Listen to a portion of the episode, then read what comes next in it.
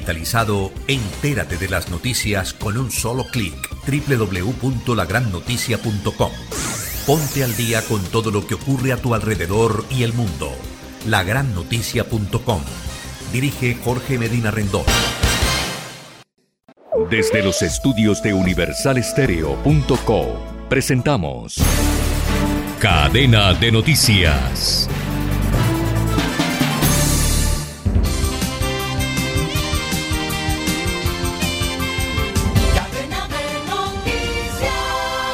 Florentino Mesa les presenta la vuelta al mundo en 120 segundos.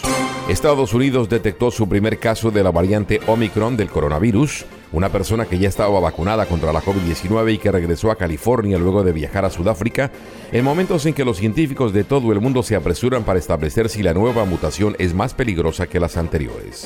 Las autoridades estadounidenses exigirán a partir del próximo lunes una prueba negativa de coronavirus realizada en las 24 horas anteriores a su vuelo a todos los viajeros que se trasladen a su territorio, sin importar su estado de vacunación o país de salida. La Organización de Naciones Unidas ONU advirtió que su dependencia de asuntos humanitarios necesitará al menos 41 mil millones de dólares el año próximo para atender a millones de personas en dificultades en un mundo azotado por la COVID-19, los conflictos y el cambio climático. El Comité de Credenciales de la ONU decidió posponer hasta fecha no precisada la petición del gobierno de los talibanes para ser reconocido como representante oficial de Afganistán con derecho a asiento en la ONU. El presidente de México, Andrés Manuel López Obrador, aseguró que las acusaciones sobre que está militarizando al país carecen de toda lógica y afirmó que las Fuerzas Armadas son pueblo uniformado. Un comando armado irrumpió a bordo de vehículos en una prisión del centro de México y escapó con nueve reclusos en una de las fugas más dramáticas con ribetes cinematográficos que el país haya visto en los últimos años. El expresidente de Argentina, Mauricio Macri, comenzó a ser procesado bajo la acusación de haber ordenado espiar ilegalmente cuando era jefe de Estado a familiares de los 44 marinos fallecidos en el hundimiento del submarino militar Ara San Juan en 2017. El Papa Francisco llega este jueves por la tarde a Chipre, primera etapa de un viaje de cinco días que incluirá también a Grecia, países en los que abogará por una acogida humanitaria de los migrantes y por el diálogo entre las diferentes iglesias. Esta fue la vuelta al mundo en 120 segundos. Hacemos una pausa y ya volvemos. Starry, starry night. Paint your palette blue and gray. Look out on a summer's day with eyes that know the darkness in my soul. Shadows on the hills. Sketch the trees and the daffodils. Catch the breeze and the winter chills in colors on the snowy linen land. Now I understand what you tried to say to me, and how you suffered for your sanity, and how you tried to set them free. They would not listen did not know how. Perhaps they'll listen now. Starry, starry night. Flaming flowers that brightly blaze. Swirling clouds in violet haze. Reflecting Vincent's eyes of china blue. Colors changing hue morning fields of amber grain, weathered faces lined in pain are soothed beneath the artist's loving hand. Now I understand what you tried to say to me, and how you suffered for your sanity and how you tried to set them free. They would not listen, they did not know how.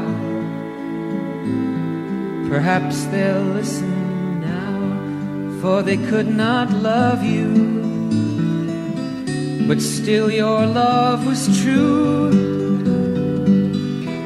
And when no hope was left inside on that starry, starry night, You took your life as lovers often do.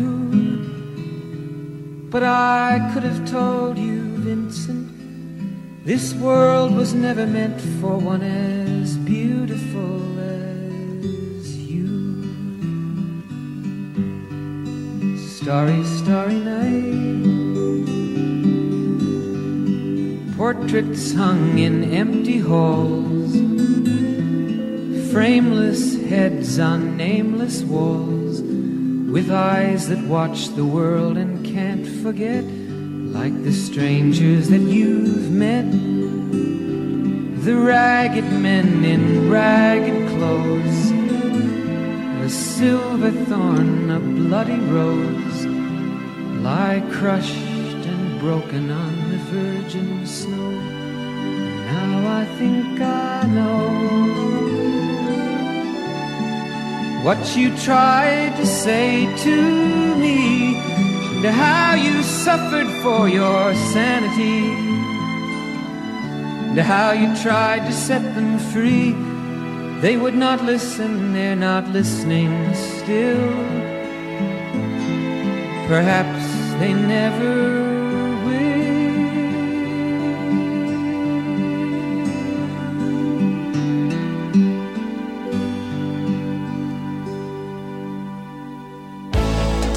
Universal Radio, para compartir un café.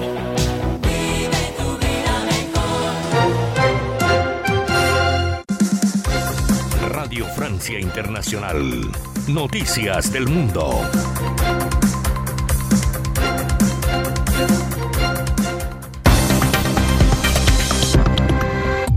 Paula Estañol. Europa se abre al debate de la obligatoriedad de la vacuna contra el COVID-19, lo dice la presidenta de la Comisión Europea ante el planteamiento de países como Alemania que estudian esta fórmula como freno para atajar la curva de contagios y la posible peligrosidad de la variante Omicron. La CIDH está en Ecuador para observar de cerca la situación de las cárceles en el país sudamericano. Más de 300 reos han muerto en lo que va del año en motines y masacres. Se calcula que el país registra un 30% de sobrepoblación carcelaria. El derecho al aborto en jaque una vez más en Estados Unidos. La Corte Suprema de ese país estudia la petición del Estado de Mississippi de revertir una ley con la que hace 50 años se legalizó la interrupción del embarazo. Están escuchando las noticias en Radio Francia Internacional, también estamos en rfimundo.com. Los países de la Unión Europea buscan blindarse ante el aumento de los contagios de COVID-19 y frente a la llegada de la variante Omicron, ya presente en suelo europeo, pero de la que se desconoce aún su nivel de contagio y real peligrosidad. Un contexto que ha llevado a que sobrevuele la idea de la vacunación obligatoria en los países del bloque.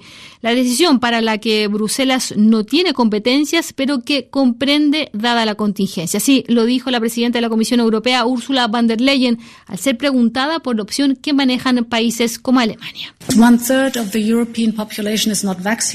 Un tercio de la población europea no está vacunada. Son 150 millones de personas. Eso es mucho y no todos pueden vacunarse. Hay niños muy pequeños, por ejemplo, o personas con condiciones médicas especiales, pero la gran mayoría sí puede. Y por lo tanto creo que es comprensible y apropiado liderar ese debate ahora. ¿Cómo podemos alentar y pensar en la posibilidad de la vacunación obligatoria dentro de la Unión Europea? Eso tiene que debatirse, necesita un enfoque común. Es un debate que creo debe ocurrir. Sin plantearse aún esta opción, Francia, agobiada por el aumento de contagios, anunció este miércoles que pondrá en marcha un sistema más estricto de desplazamientos internacionales. Gabriel Latal es el portavoz del gobierno francés. Para los viajeros procedentes de países no pertenecientes a la Unión Europea, hemos decidido instaurar la obligatoriedad de las pruebas COVID negativas de menos de 48 horas para visitar Francia, independientemente de que estos viajeros estén vacunados o no. Francia, que ha informado de 13 casos sospechosos de contagio con la variante Omicron y que a partir del sábado volverá a reanudar sus vuelos con 10 países de África Austral, pero con fuertes restricciones.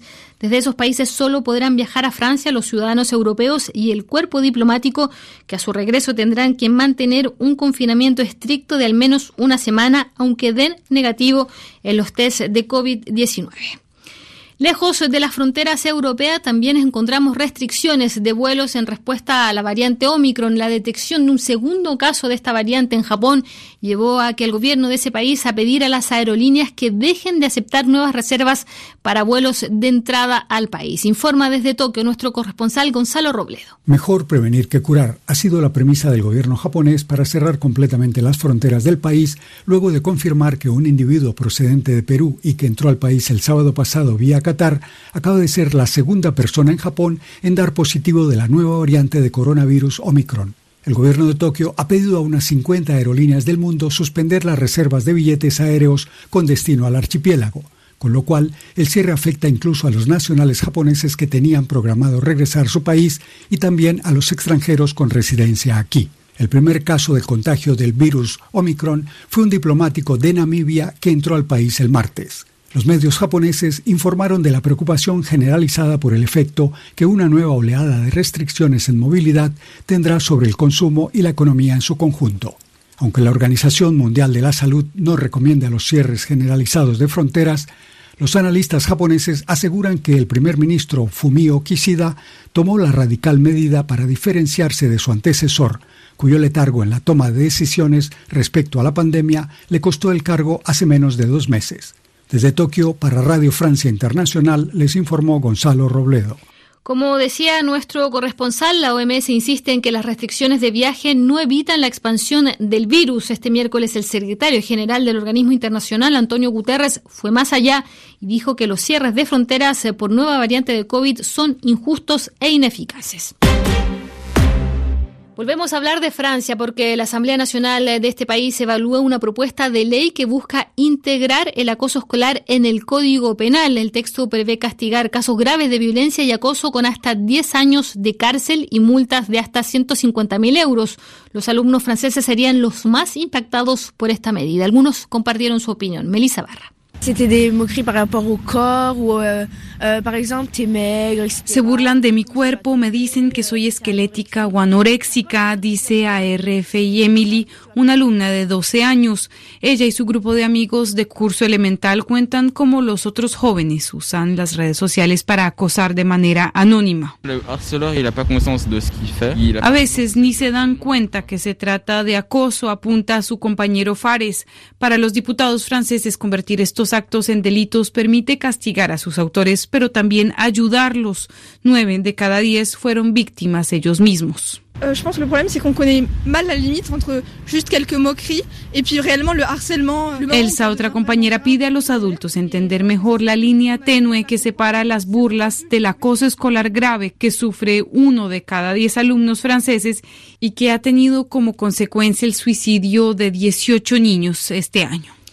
Gracias, Melissa Barra. Y cambiamos de tema para contarles que Estados Unidos sumó un nuevo peldaño a la tensión diplomática que mantiene con Rusia. El secretario de Estado de los Estados Unidos, Anthony Blinken, dijo contar con pruebas de que Rusia estaría planeando una invasión a Ucrania, amenazando de paso a Moscú con sanciones económicas en caso de dicho ataque. Declaraciones de Blinken en el marco de una reunión de la OTAN en la que el secretario de Estado acusó a Moscú de estar concentrando decenas de miles de fuerzas de combate adicionales en la frontera con Ucrania. Más temprano, el presidente de Ucrania proponía un diálogo con Rusia. Detalles con Angélica Pérez. No podremos poner fin a la guerra sin conversaciones directas con Rusia, aseguró esta mañana el presidente ucraniano Volodymyr Zelensky, al mismo tiempo que Rusia acusaba a Ucrania de desplegar la mitad de su ejército, 125 mil soldados, para enfrentar a los prorrusos separatistas en la región de Donbass. La víspera, el presidente ruso Vladimir Putin afirmó que los ejercicios militares y otros movimientos de Occidente y Ucrania amenazan la seguridad de Rusia, pero se negó a decir si Moscú planeaba mover tropas a través de la frontera con Ucrania, como los países de Occidente han denunciado durante las últimas semanas. Putin recordó que ya a comienzos del año hablaron sobre una posible intervención militar rusa en Ucrania sin que esto sucediera. No se trata de intervenir o no intervenir, pelear o no pelear, se trata de reparar los lazos, dijo Putin, y agregó que era importante tener en cuenta la seguridad de todas las partes para que nadie se sienta amenazado y subrayó los ejercicios liderados por Estados Unidos en el Mar Negro. Por su parte, Rusia desplegó hace unos meses cerca de 100.000 soldados en la frontera ucraniana, aunque anunció luego una reducción. Gracias, Angélica Pérez. Agregar que el presidente ruso Vladimir Putin instó a Occidente a alcanzar acuerdos concretos, excluyendo la ampliación de la OTAN hacia el este y el despliegue de su armamento cerca de las fronteras rusas, proponiendo además establecer negociaciones de fondo respecto a esto. Noticias en Radio Francia Internacional. El derecho al aborto en jaque una vez más en Estados Unidos. La Corte Suprema de ese país estudia la petición del Estado de Mississippi de revertir una ley con la que hace 50 años se legalizó la interrupción del embarazo. Esta ley que rige desde 2018 en el Estado de Mississippi no hace ninguna excepción por violación o aborto y había sido bloqueada por inconstitucional en tribunales inferiores hasta que llegó a la Corte Suprema una corte inclinada hacia la derecha por los últimos nombramientos de jueces bajo la presidencia de Donald Trump. La reacción al respecto de Shannon Brewer, directora de The House, de Pink House, perdón, la única clínica de aborto en Mississippi. You know, it's going to depend on what todo dependerá de lo que decida la Corte Suprema. En todo caso, en la Casa Rosada seguiremos dándole asistencia a las mujeres de algún modo, ayudándoles en su voluntad de llevar a cabo un aborto si es lo que buscan. Por ejemplo, remitiéndolos a otros profesionales o algo así. No lo hemos reflexionado a fondo, pero le aseguro a la gente que seguiremos obrando para beneficiar a las mujeres. Escuchaban a Shannon Brewer, directora de The Pink House, la única clínica de aborto en Mississippi, respondiendo una pregunta de RFI durante una conferencia de prensa esta tarde. Se encuentra desde ayer en Ecuador una comisión de la Comisión Interamericana de Derechos Humanos para evaluar la crisis carcelaria que atraviesa el país y que este año eh, ha cobrado la vida de más de 300 reos en motines y matanzas. El equipo de la CDH se reúne hasta el viernes con familiares de víctimas y asociaciones de defensa de los derechos humanos. Melissa Barra entrevistó a uno de ellos, Billy Navarrete, secretario ejecutivo del Comité Permanente por la Defensa de los Derechos Humanos en Guayaquil. Fue proliferando el caos y especialmente la acción de estos grupos violentos que mantienen en condición de rehén al resto de la población carcelaria que, mm, digamos, sufre eh, de manera constante la extorsión con un mecanismo de poder paralelo muy lucrativo. Se dejó pasar, la impunidad campea, no se investigan estas masacres ocurridas desde el 2018 y también pensando en, hechos que nosotros hemos señalado públicamente de complicidad por parte de incluso eh, cuerpos de seguridad que han sido cooptados por la mafia y, digamos, vigencia de una necropolítica en la cual el gobierno decide quién vive o no ¿Qué esperan las asociaciones de defensa de las personas privadas de libertad de esta visita de la CIDH? Que se sepa, haga un inventario de lo que no se ha hecho eh, y actualice sus recomendaciones. No son, digamos, acciones de buena fe las que se esperan, son obligaciones que están establecidas incluso en, dentro de nuestro ordenamiento interno, fortaleciendo las instituciones que deben, según sus atribuciones legales, intervenir y prevenir que esto se extienda y esa es, digamos, la principal expectativa que tenemos para la visita de la comisión. Escuchaban a Billy Navarrete, secretario ejecutivo del Comité Permanente por la Defensa de los Derechos Humanos en Guayaquil, Ecuador, entrevistado telefónicamente esta tarde por nuestra compañera Melissa Barra. Y seguimos hablando de Latinoamérica. En Argentina, la justicia decidió procesar al ex presidente Mauricio Macri por presunto espionaje cuando era jefe de Estado a familiares de los 44 marinos fallecidos en el hundimiento del submarino militar Ara San Juan en 2017. Al ex mandatario de la justicia también le ha prohibido salir del país. Y para terminar, les contamos que la Asociación Mundial de Tenis Profesional Femenino suspendió sus torneos a China por la situación de la tenista Pen Chuai. Pen Chuai, de 35 años, desapareció varios días en noviembre después de acusar al ex líder comunista chino de abuso sexual. La joven reapareció el 21 de noviembre en un restaurante de Pekín y durante un torneo de tenis celebrado en la capital china, según videos publicados por medios oficiales. Y de esta manera ponemos eh, punto final a este boletín informativo en Radio Francia Internacional.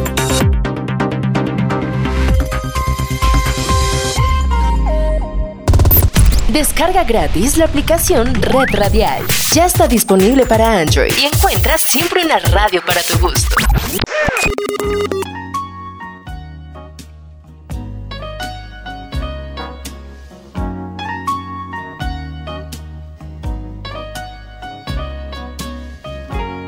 Don't know when I've been so blue.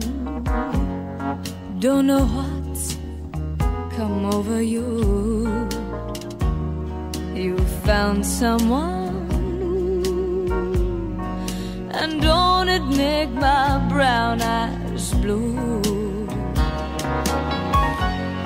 I'll be fine when you're gone.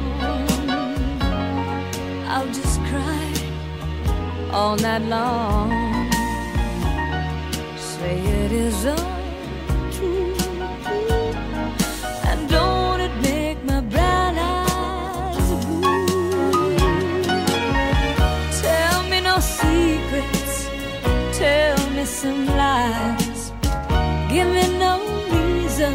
Give me alibis. Tell me you love me and don't let me cry. Say anything, but don't say goodbye. I didn't mean to treat you bad. Didn't know just what I had. But honey, now I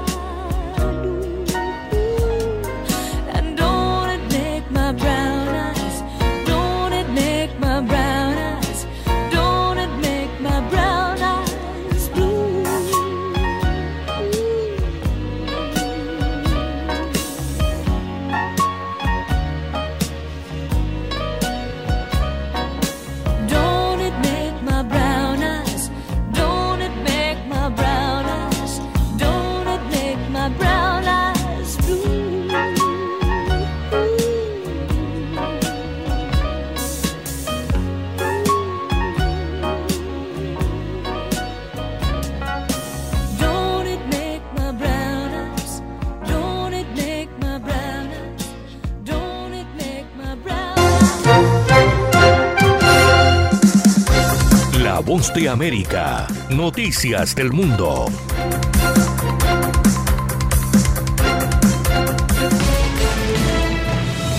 Este es un avance informativo de La Voz de América. Desde Washington les informa Henry Llanos. El más alto tribunal de la nación sostuvo una discusión que determinará el futuro legal del aborto en Estados Unidos. Nos informa Laura Sepúlveda. Por casi dos horas, la Corte Suprema de Justicia de Estados Unidos escuchó argumentos sobre una ley de Mississippi que impide el aborto después de las 15 semanas de embarazo. El caso capta la atención nacional, pues las conclusiones del que algunos jueces llaman el debate social más contencioso de Estados Unidos definirá pautas legales de este tema en todo el país.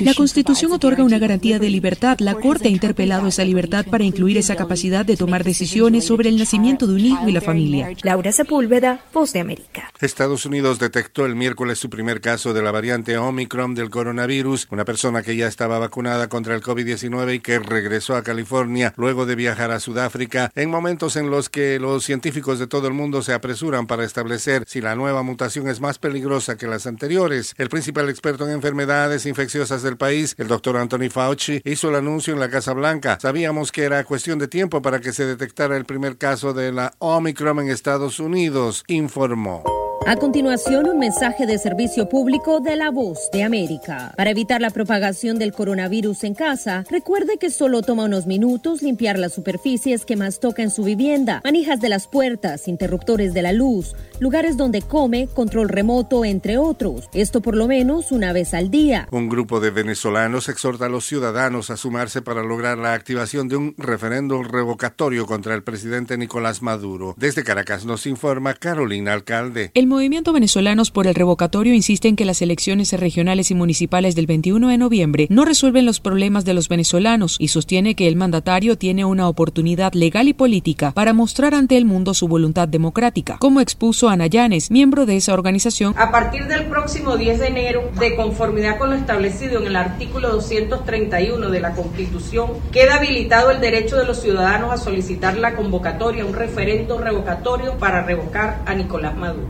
Carolina, alcalde Voz de América, Caracas. Brasil confirmó su tercer caso de la variante Omicron del coronavirus y empezó a analizar posibles medidas para contener el virus como suspender vuelos y exigir pruebas de vacunación a pasajeros. Un pasajero de Etiopía dio positivo a COVID-19 al aterrizar en Sao Paulo el 27 de noviembre. El hombre de 29 años está inoculado con dos dosis de la vacuna Pfizer y goza de buena salud, informaron los funcionarios. La noticia se dio a conocer un día después de que funcionarios de salud de Brasil reportaron casos confirmados de la variante Omicron en dos personas que llegaron de Sudáfrica. Este fue un avance informativo de La Voz de América. Alberto Marchena. Un 2 de diciembre del año 1999, en uno de los más bizarros eventos de la historia del hip hop, Jay-Z le clava un puñal a un ejecutivo discográfico llamado Lance On Rivera en una fiesta en Manhattan en un club llamado Kit Kat Club. Según Jay-Z, él pensaba que Rivera había sido el causante de haber filtrado uno de sus álbumes llamado Volume 3 Life and Time of Sean Carter. Posteriormente Jay-Z se declaró culpable y fue condenado a tres años de prisión de manera probatoria. Eso ocurrió hace exactamente 22 años. Una de las más bizarras actuaciones de quien hoy es uno de los miembros del Hall de la Fama del Rock, Jay-Z. Universal Radio, para compartir un café.